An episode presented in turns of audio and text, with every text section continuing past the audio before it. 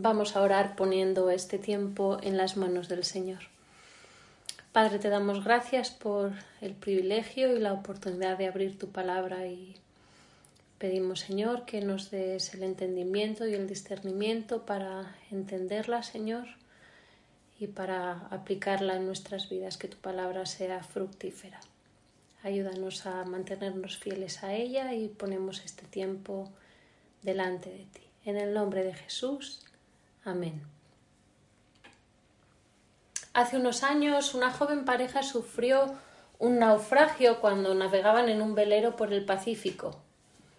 Lo que iba a ser una romántica aventura se convirtió en una horrible pesadilla cuando se toparon con uno de los peores huracanes hasta el momento registrados. Su historia es un testimonio de la lucha de la mujer, única superviviente, por sobrevivir a la deriva en lo que quedaba del velero. Ella supo mantener la entereza y seguir el protocolo de navegación para flotar en la dirección adecuada, a pesar de estar malherida. Ella también supo mantener sus prioridades claras, día tras día, sacar el agua que se colaba en el bote, marcar con precisión el rumbo a seguir y comprobar que se mantenía, racionar alimentos, recolectar el agua dulce de la lluvia y también resguardarse del sol para evitar una mayor deshidratación. El testimonio de esta mujer ilustra lo que vamos a estar considerando en nuestro pasaje hoy.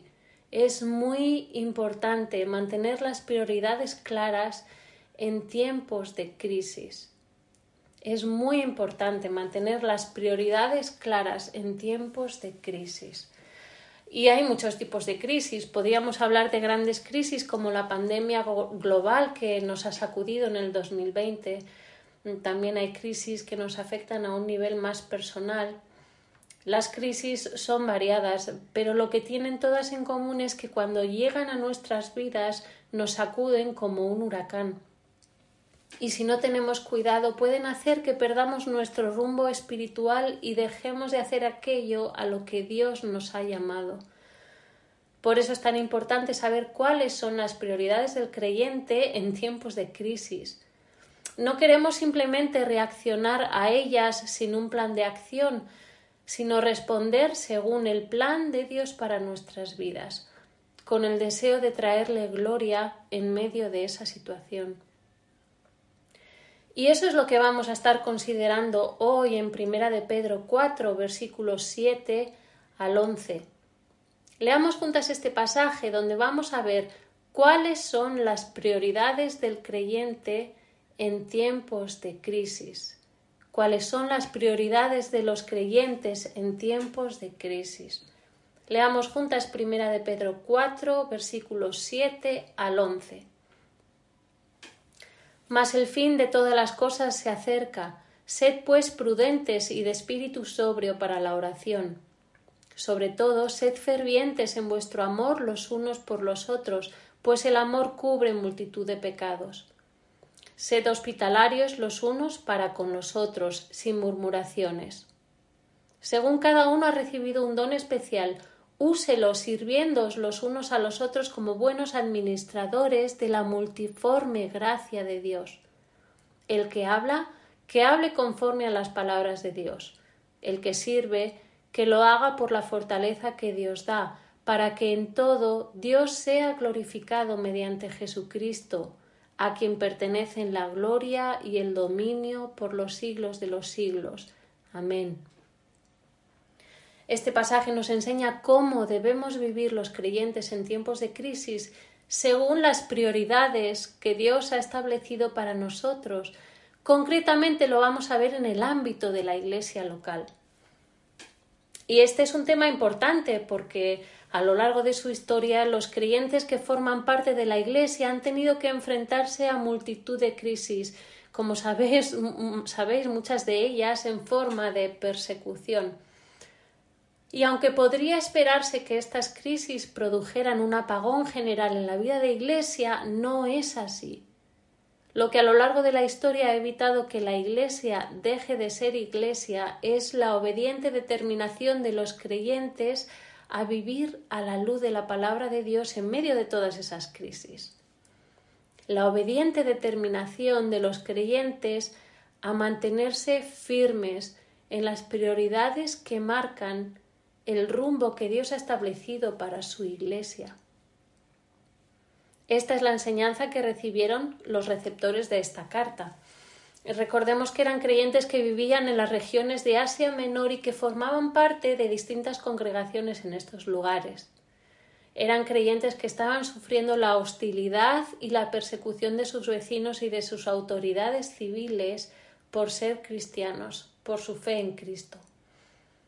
Y muchos de ellos iban a acabar muriendo martirizados poco después, como le, le ocurriría a Pedro y a su mujer.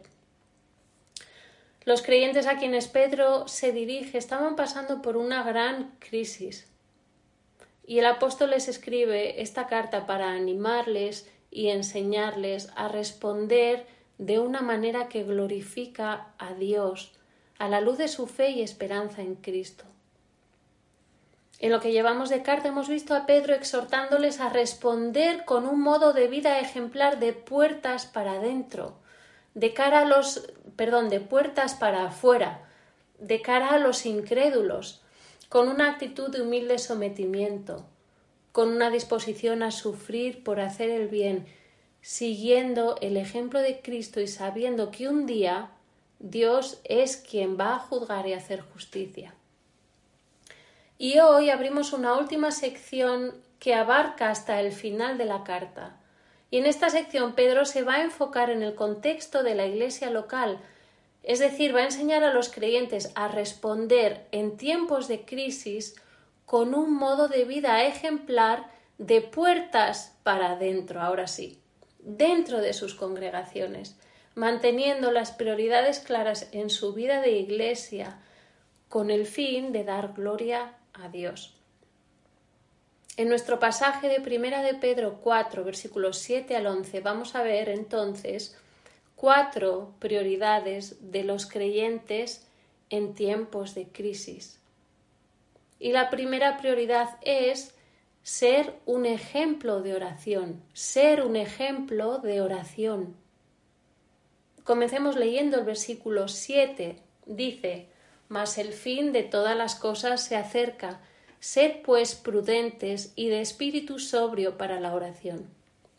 La primera prioridad que Dios establece para los creyentes es que estemos dedicados a la oración, guiados por una manera de pensar prudente y sobria. Este es un mandato a orar con el entendimiento adecuado de los tiempos en los que vivimos. Para el creyente la oración ha de ser una constante en su vida ante la realidad de que el fin de todas las cosas se acerca o se ha acercado, como comienza diciendo en el versículo 7, a la luz de que el fin de los tiempos es inminente. Ahora, ¿a qué se está refiriendo el apóstol cuando dice que el fin de todas las cosas se ha acercado? Bueno, el fin de todas las cosas o el fin de los tiempos es una noción muy conocida para los creyentes del Nuevo Testamento. De hecho, en lo que llevamos de carta, Pedro ya ha mencionado algunos de los acontecimientos más importantes que forman parte de este final de los tiempos. Si vemos el capítulo 1, versículo 5, Pedro dice que nuestra salvación será revelada en el último tiempo.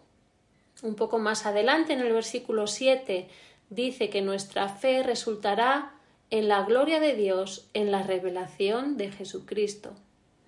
Un poco más adelante, en el versículo 13, dice que la gracia de Dios será completamente manifestada en la revelación de Jesucristo. En el versículo 20 dice que mediante la redención Cristo se ha manifestado en estos últimos tiempos. Y luego vemos que en el capítulo 2, versículo 12, habla del día de la visitación. Cada uno de estos términos, últimos tiempos, revelación de Jesucristo o día de la visitación, hacen referencia a los acontecimientos que están por venir y que se van a ir sucediendo como parte de la culminación de la historia de la redención. El fin de todos los tiempos se refiere a la culminación o a la finalización de la historia de la redención del hombre. Y en realidad los creyentes ya estamos viviendo los últimos tiempos desde que Cristo nació. Lo que Pedro resalta aquí es que estos últimos tiempos van a llegar a su fin de manera inminente. Y no se trata solo de un final temporal o cronológico, sino que incluye la idea de un objetivo alcanzado o una victoria consumada. Cuando llegue el fin de los tiempos, lo que va a pasar es que la historia de la redención del hombre alcanzará su cumplimiento total. Dios alcanzará de manera completa el objetivo por el cual puso en marcha el plan de salvación y su victoria será total. Este final de los tiempos eh, se iniciará con el rapto de la Iglesia, le va a seguir la tribulación, después seguirá la segunda venida de Cristo, su reino milenial en la tierra, el juicio a los incrédulos y el estado eterno de la humanidad, ya sea en los cielos nuevos y tierra nueva para los creyentes o en el lago de fuego para los incrédulos. Entonces, habiendo cumplido completamente su misión redentora, Jesucristo entregará el reino a Dios Padre para que reine por siempre. El fin de todas las cosas es un final dirigido y controlado por Dios. Ahora, lo que Pedro quiere resaltar en este texto es que ante este final inminente, los creyentes somos llamados a estar vigilantes en oración, tanto a, nivel personal como congregacional con una manera de pensar dominada por la prudencia y la sobriedad. ¿A qué se refiere Pedro exactamente cuando habla de ser prudentes y de espíritu sobrio? Estos términos de prudencia y sobriedad se complementan el uno al otro para describir a una mente despejada o cabal, una mente que sabe considerar adecuadamente las circunstancias a su alrededor, que tiene claridad.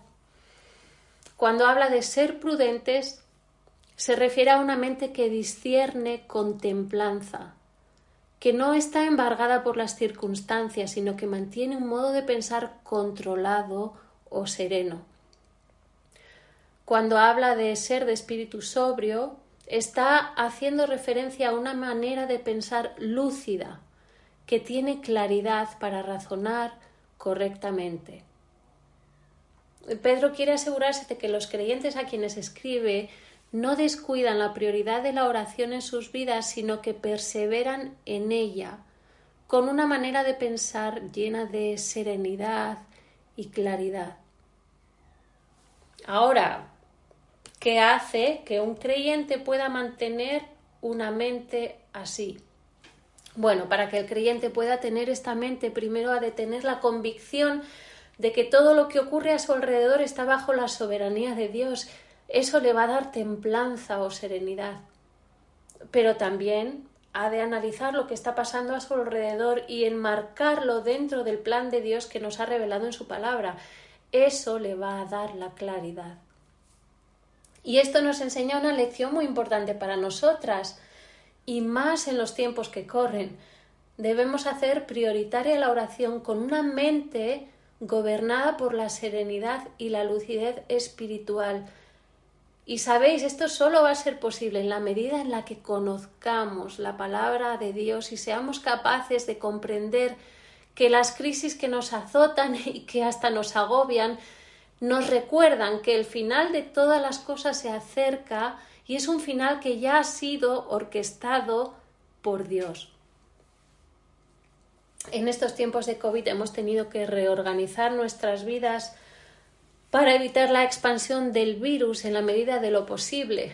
Y la mascarilla se ha convertido en un elemento indispensable para cada persona. No puedes ir a ningún sitio sin ella. Pues en un sentido figurado, al igual que la mascarilla es un elemento indispensable ante esta crisis sanitaria, la oración es prioritaria e imprescindible para el creyente siempre, pero aún más si cabe en tiempos de crisis. ¿Y sabéis por qué? No porque mi oración vaya a hacer que los problemas se resuelvan a mi manera, y tampoco porque mi oración vaya a evitar que suceda algo que yo no quiero que suceda. No, la oración no busca inclinar la voluntad de Dios según mi propia voluntad, sino que demuestra que yo reconozco la absoluta soberanía de Dios frente a mi propia incapacidad y debilidad.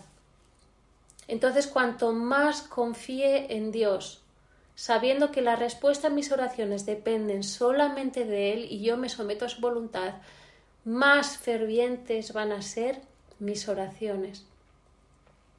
Como dice un escritor clásico A.W. Pink, y cito, la oración no es tanto un acto como una actitud, una actitud de dependencia, de dependencia de Dios.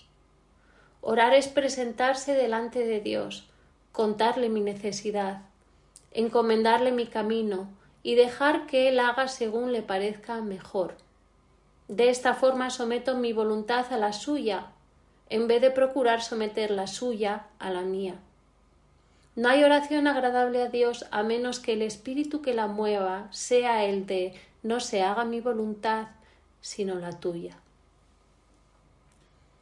Y ahora nos tenemos que hacer esta pregunta.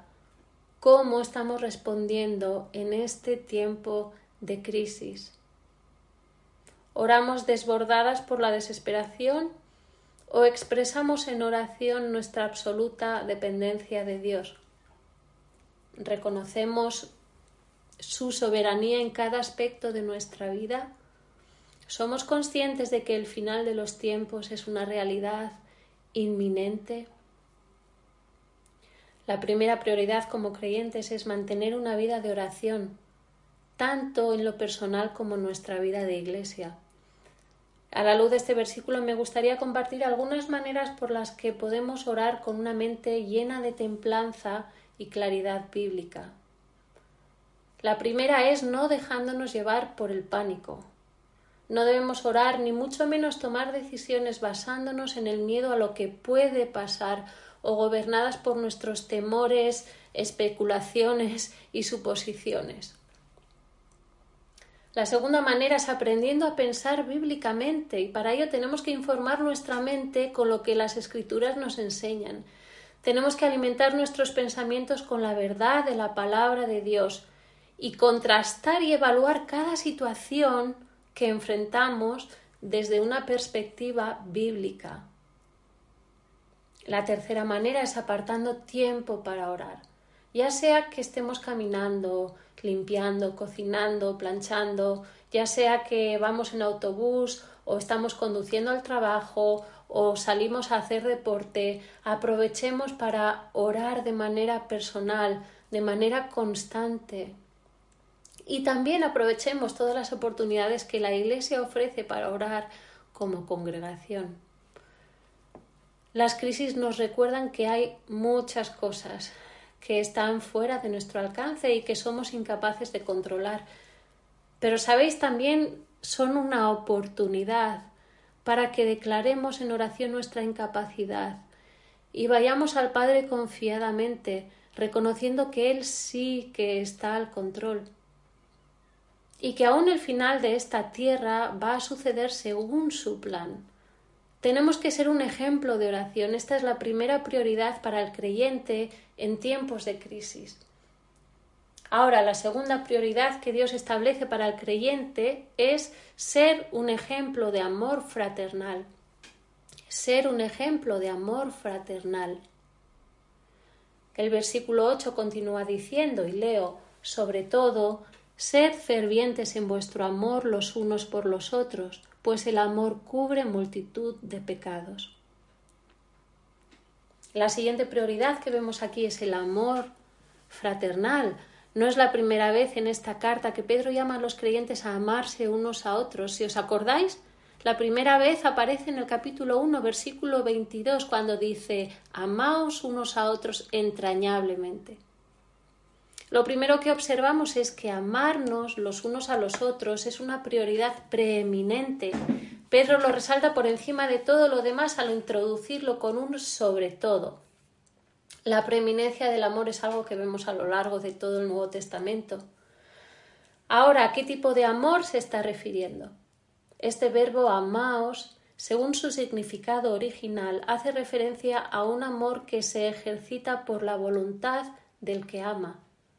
Es un amor que no depende de si la persona a la que hay que amar es merecedora de ello o no, sino de la determinación voluntaria del que decide amar. Es un amor intencional, desinteresado, sacrificado y que busca el bien de la otra persona.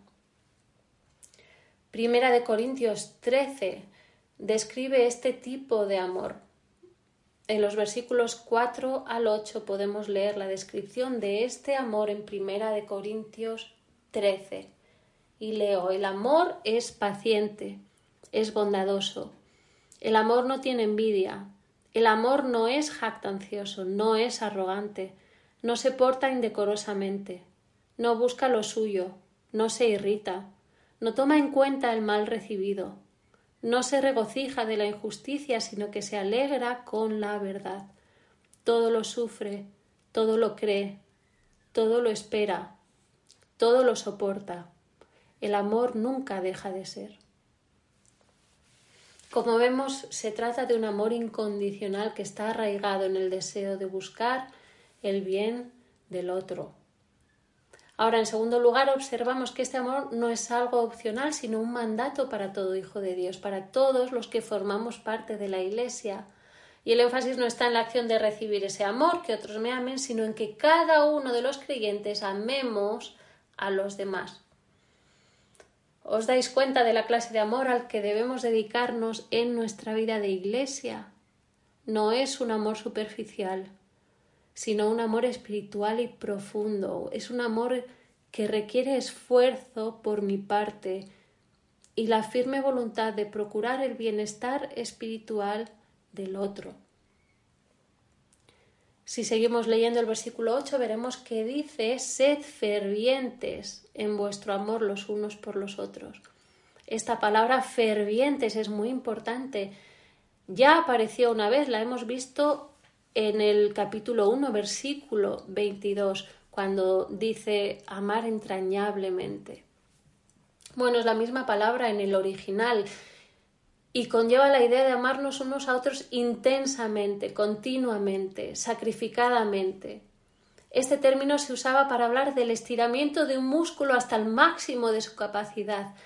Pedro dice que amemos a nuestros hermanos así, que estiremos nuestro amor intencionadamente, que hipertrofiemos el músculo del amor hasta el límite de las posibilidades de uno. Pedro no está reprendiendo a estos creyentes por no amarse, esto es significativo.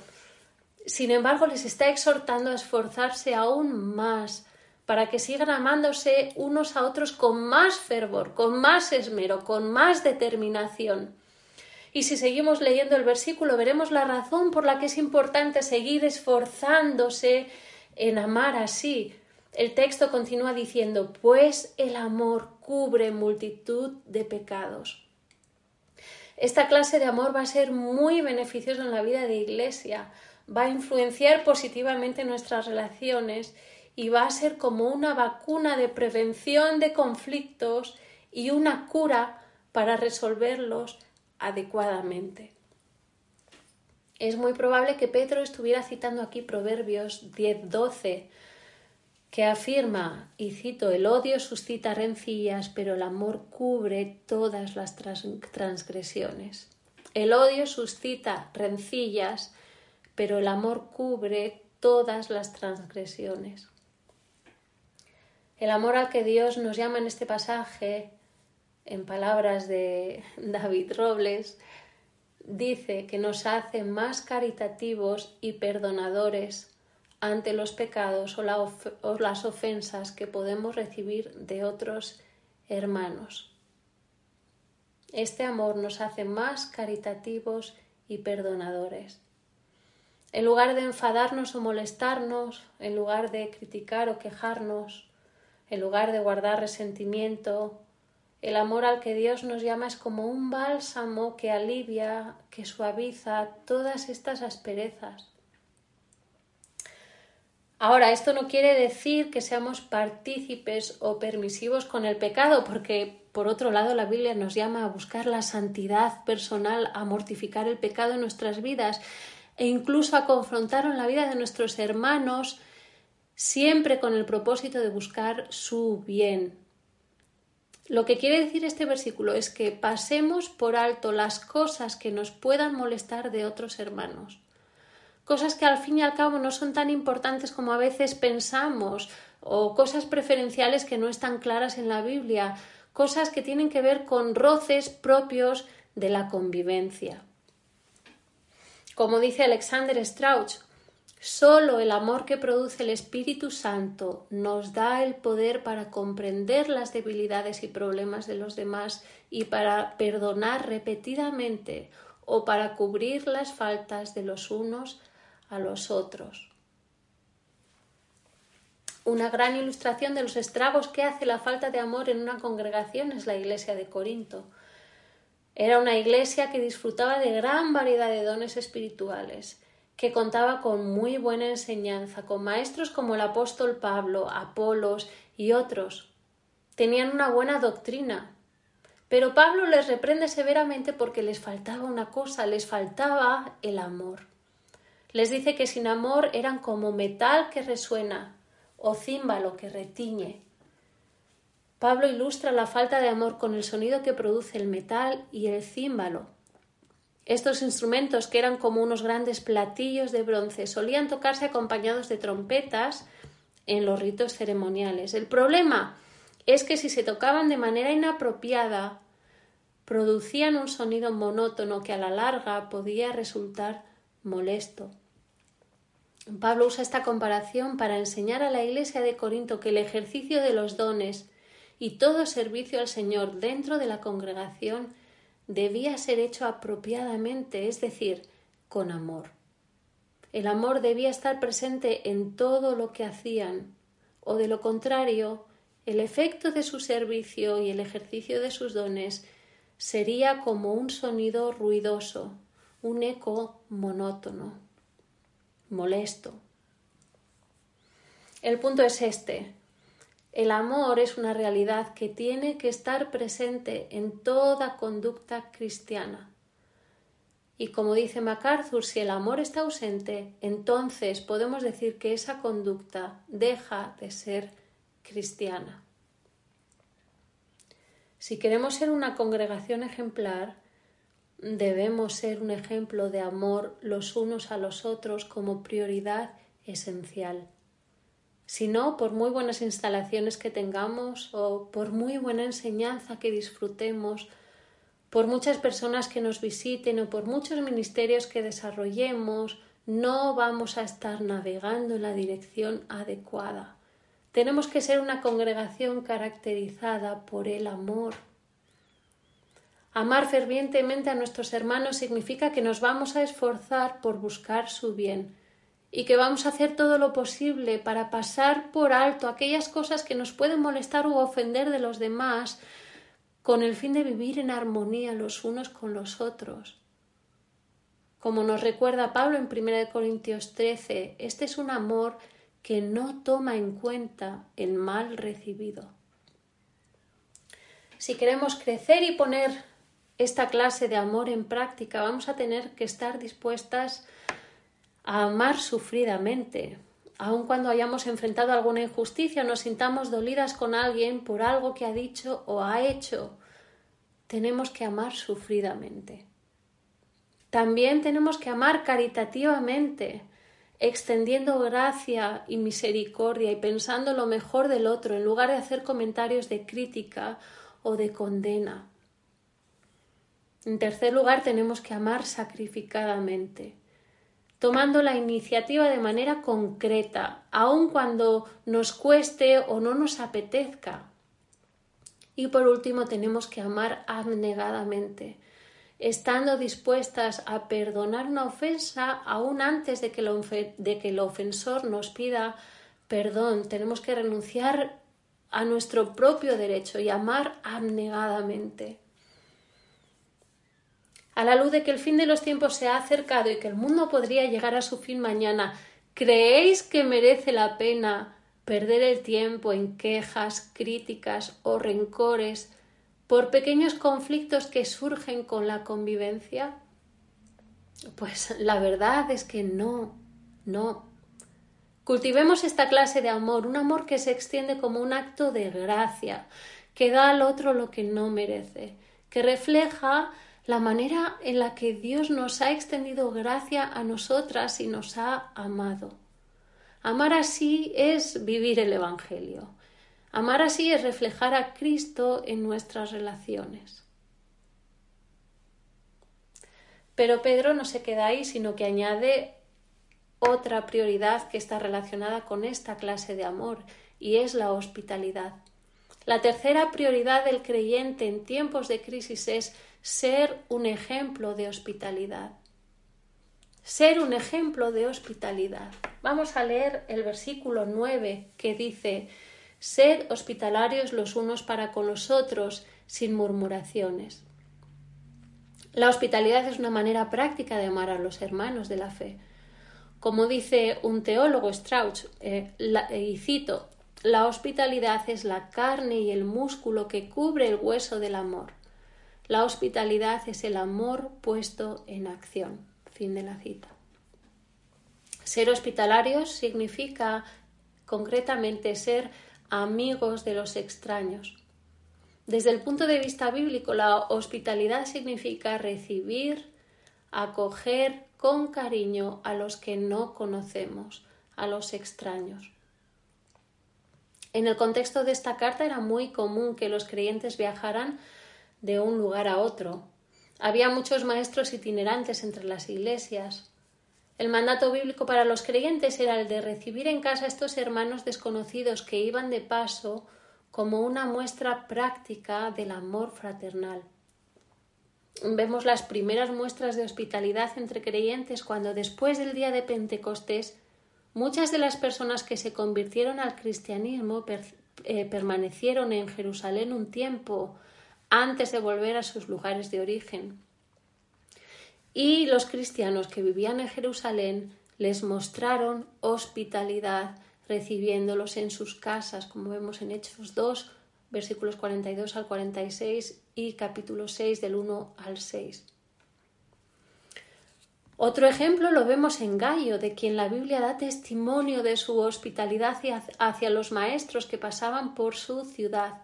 El apóstol Juan lo elogió en tercera de Juan, versículos 5 y 6, diciendo, y leo, Amado, fielmente te conduces cuando prestas algún servicio a los hermanos, especialmente a los desconocidos, los cuales han dado ante la Iglesia testimonio de tu amor. Y harás bien en encaminarlos como es digno de su servicio a Dios, para que continúen su viaje. Esta hospitalidad bíblica incluía alimentar y proveer de un lugar para dormir a aquellos hermanos que pasaban por su ciudad y así protegerlos de los peligros que había en las pensiones o mesones de esa época. Pedro no solo recuerda a sus lectores acerca de la importancia de mostrar hospitalidad como una prioridad del creyente, sino que, como vamos a ver, además les recuerda que esta práctica se ha de hacer con la actitud adecuada, concretamente sin quejas o murmuraciones. El término que vemos traducido como murmuraciones o quejas se refería originalmente al sonido del arrullo de una paloma y más adelante llegó a significar charla secreta.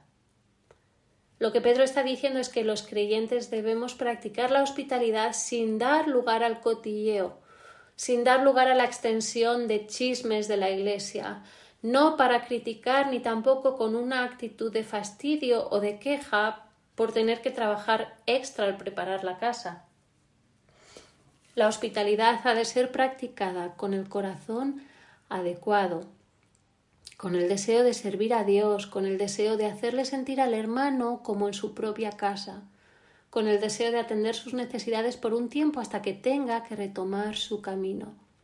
La hospitalidad realizada sin el corazón adecuado no es hospitalidad bíblica. Siempre que pienso en la hospitalidad bíblica me acuerdo de una pareja en Los Ángeles que nos han recibido en su casa a toda la familia en varias ocasiones durante los viajes que hemos realizado con motivos ministeriales. Es una pareja a la que no conocíamos la primera vez que nos hospedaron en su casa. Una de las cosas que más me impactó de ellos es que habían dedicado un espacio permanente, de hecho la segunda planta de su casa, para poder recibir a otros hermanos, solo para invitados, que como nosotros, pues pasan por Los Ángeles para visitar el seminario o para asistir a las distintas conferencias o incluso visitar su iglesia. Esta pareja que se ha convertido en familia para nosotros nos hicieron sentir como en casa con una actitud de servicio y de gozo ejemplar. Yo creo que nunca me he sentido tan en casa estando fuera de mi casa.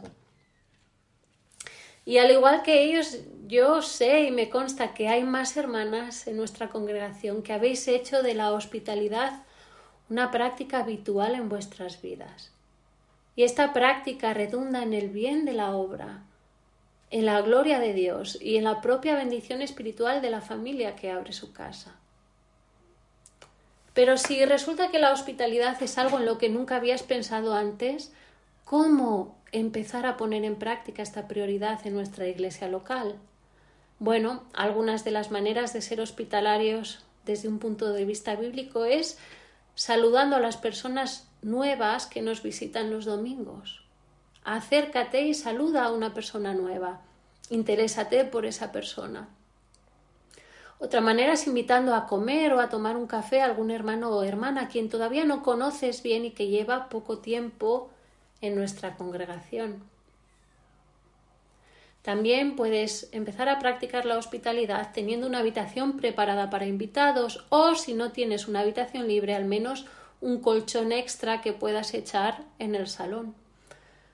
Otra manera es ofreciéndote cuando haya oportunidad para hospedar a estudiantes de Berea u otros creyentes que nos visitan con motivo de alguna graduación o conferencia especial.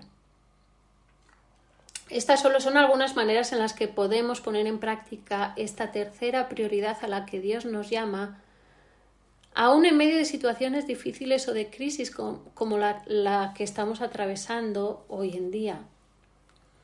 Tal vez debido al distanciamiento social no podemos recibir a nadie en casa a día de hoy, pero seguro que podemos quedar a tomar un café en una terraza o comer fuera o hacer una llamada o mandar un mensaje de WhatsApp.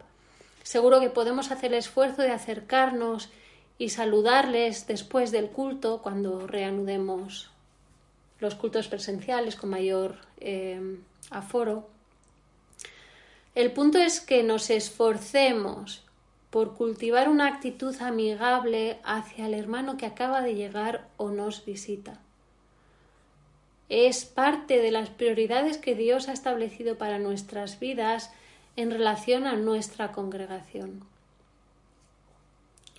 Alexander Strauch lo explica de esta manera y le cito La hospitalidad es una expresión concreta de amor cristiano es una virtud bíblica importante. Darse uno mismo al cuidado del pueblo de Dios significa compartir la vida del hogar con otros. Un hogar abierto es una señal de un corazón abierto y de un espíritu amoroso, sacrificial y servicial. Fin de la cita. La hospitalidad es la tercera prioridad que Dios ha establecido para que vivamos aún en tiempos de crisis. Tenemos que estar dedicados a la hospitalidad que es una manifestación práctica del amor al que Dios nos llama, así como una manera de servir al Señor. Precisamente la cuarta prioridad a la que los creyentes debemos estar entregados en el contexto de nuestra congregación, aun en tiempos de crisis, es nuestro servicio los unos a los otros. Esta es la cuarta prioridad de los creyentes, ser un ejemplo de servicio. Debemos ser un ejemplo de servicio. Esta es la cuarta prioridad.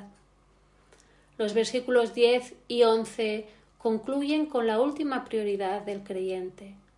Y leo, según cada uno ha recibido un don especial, úselos sirviéndos los unos a los otros como buenos administradores de la multiforme gracia de Dios. El que habla, que hable conforme a las palabras de Dios. El que sirve, que lo haga por la fortaleza que Dios da, para que en todo Dios sea glorificado mediante Jesucristo, a quien pertenecen la gloria y el dominio por los siglos de los siglos. Amén. Todos los creyentes hemos recibido algún don espiritual. Pedro comienza diciendo que cada uno ha recibido un don especial, cada uno ha recibido un don especial.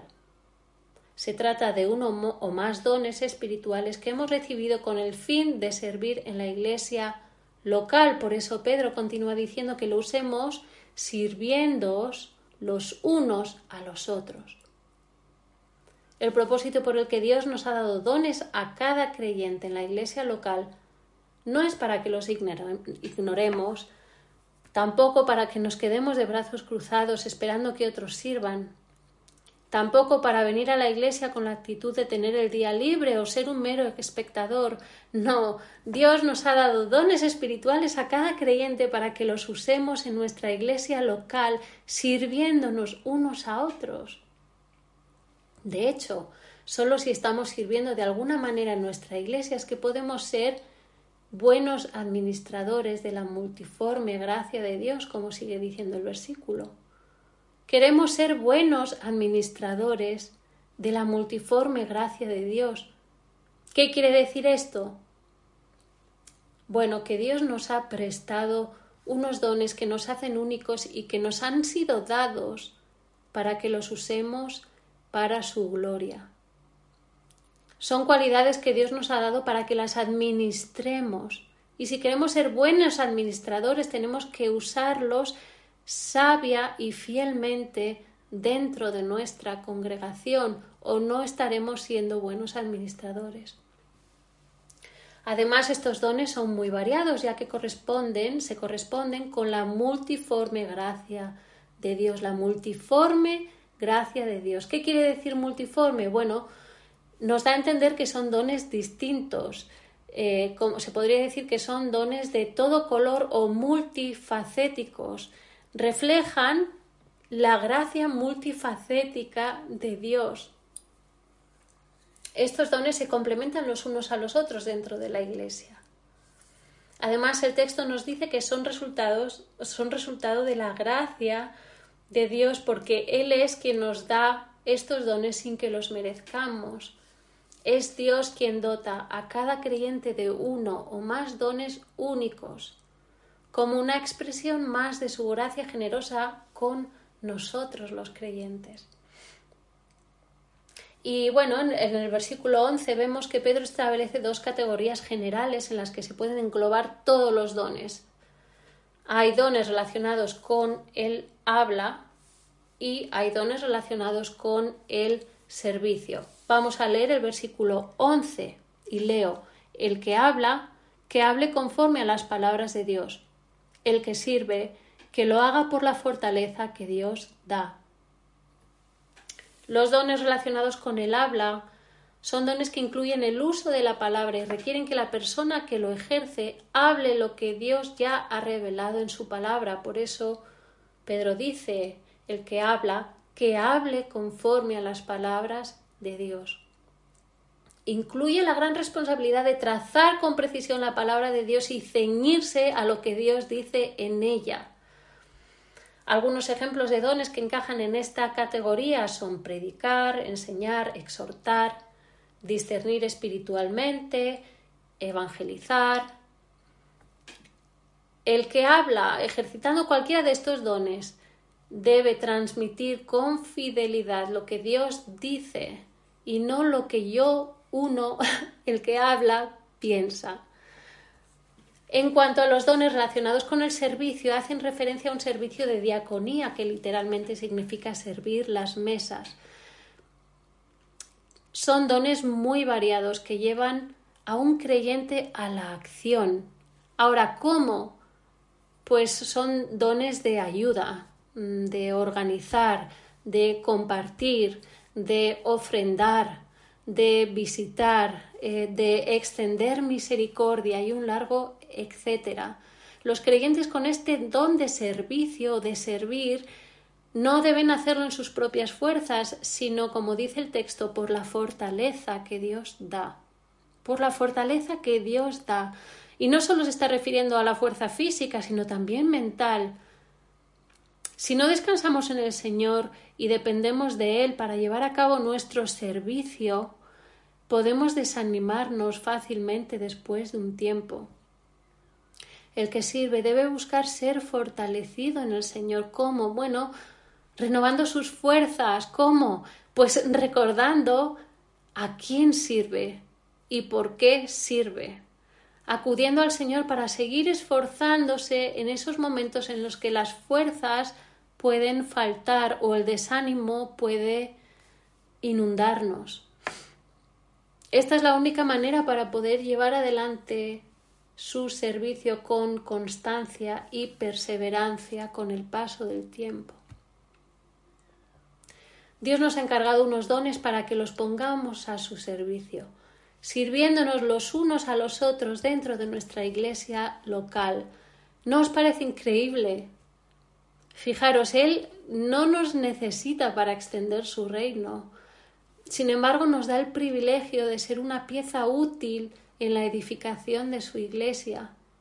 Y sería una pena desperdiciar este privilegio porque nos cuesta servir o porque tenemos otras prioridades más importantes que ocupan nuestro tiempo o porque no nos vemos preparadas.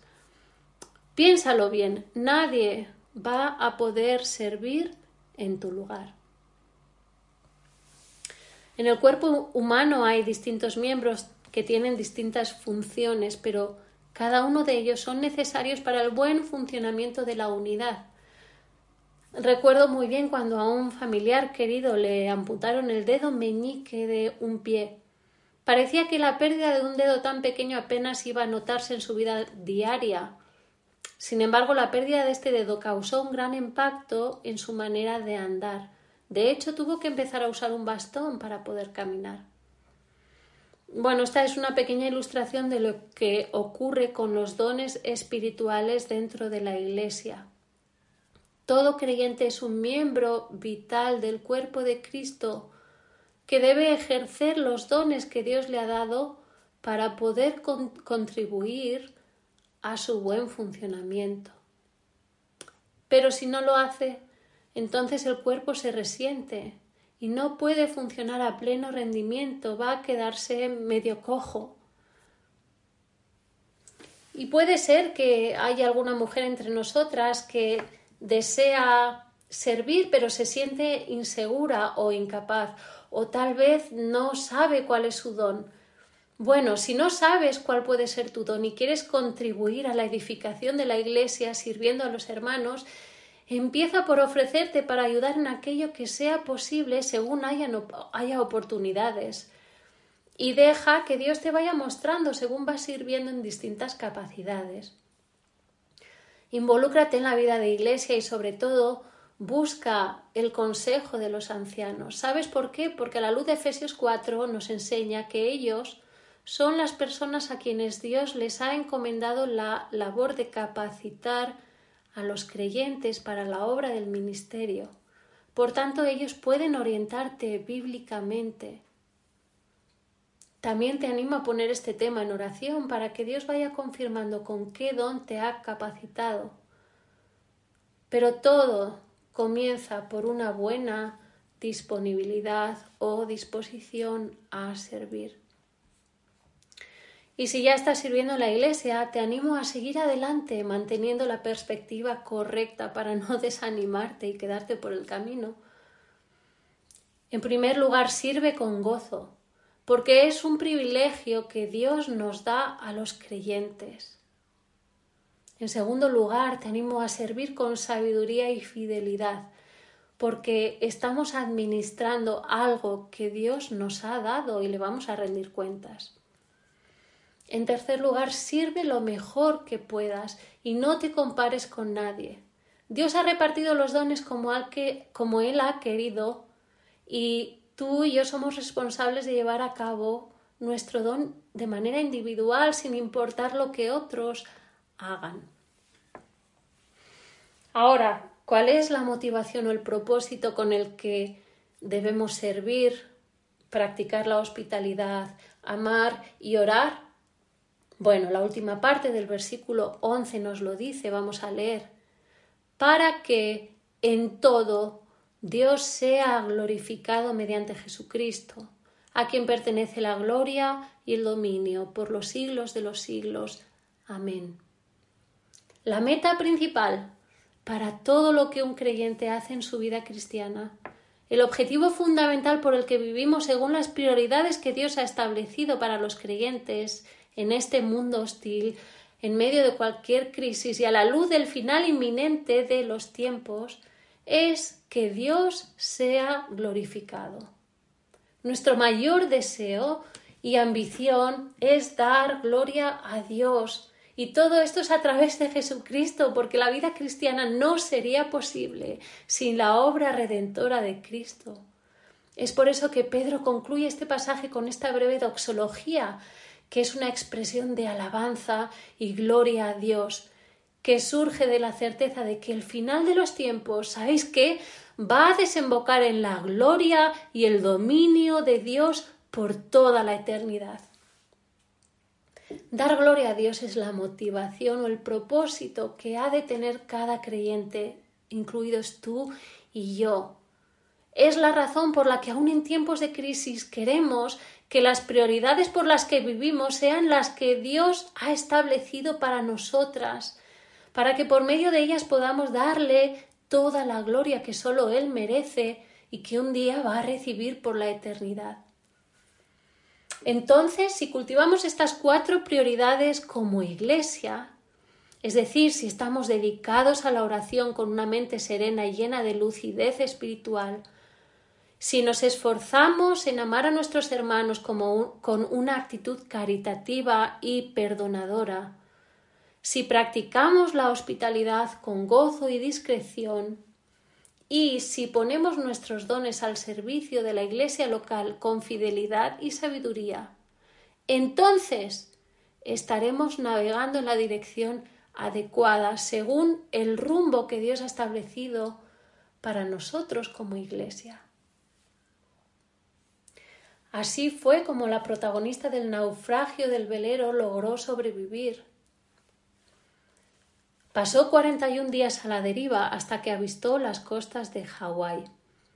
Fue vital para ella mantener las prioridades claras durante todo el trayecto para poder mantener el velero a flote en el rumbo adecuado. Y así sucede con nosotros los creyentes. En tiempos de crisis debemos mantener las prioridades claras, estar dedicados a la oración, amarnos los unos a los otros, ser hospitalarios y servir con el don que Dios nos ha dado. Todo ello en el contexto de nuestra iglesia local. Creo que el pasaje de hoy es importante siempre, pero especialmente en esta época en la que estamos enfrentándonos a una crisis sanitaria que va acompañada de restricciones. Sí, queremos honrar y respetar las normas de nuestros gobernantes, pero también queremos y tenemos que buscar maneras en las que podamos seguir cumpliendo nuestras prioridades, nuestras responsabilidades espirituales. La Iglesia tiene que seguir funcionando y gracias a Dios que podemos hacerlo aún con ciertas restricciones. Los creyentes tenemos que seguir edificando y sirviendo al Señor dentro del cuerpo de Cristo. ¿Por qué? porque este es el plan de navegación de Dios para nosotros, sus hijos. Estas prioridades son como las coordenadas que marcan el rumbo que debemos seguir para que Dios sea glorificado en nuestras vidas, en todo lo que hacemos. Es mi deseo que Dios nos ayude a no anteponer otras prioridades pasajeras y menos trascendentales a estas cuatro prioridades que Él ha establecido como esenciales en nuestra vida de iglesia. Mantengámonos firmes en ellas. e incluso hagamos los cambios que sean necesarios si vemos que nos estamos desviando del rumbo que Dios quiere que sigamos. Y todo con el sincero y profundo deseo de que Dios sea glorificado. Vamos a orar. Señor, agradecemos tu palabra y la claridad con la que nos enseñas, nos orientas, Señor, y nos muestras el rumbo que debemos seguir eh, aún en tiempos de crisis como la que estamos viviendo en el, en el mundo entero, Señor. Te pido que tu palabra dé fruto en nuestras vidas, Señor, que podamos ponerla en práctica y tomar las decisiones adecuadas para mantenernos firmes en estas cuatro prioridades que hemos visto hoy, Señor, incluso cambiar aquello que necesitamos cambiar o rectificar si es que nos estamos desviando eh, detrás de otras prioridades, Señor, que no son esenciales para nuestra iglesia local, Señor. Ayúdanos a obedecerte con un corazón que busca tu gloria, Señor, por encima de todo lo demás. En el nombre de Cristo Jesús. Amén.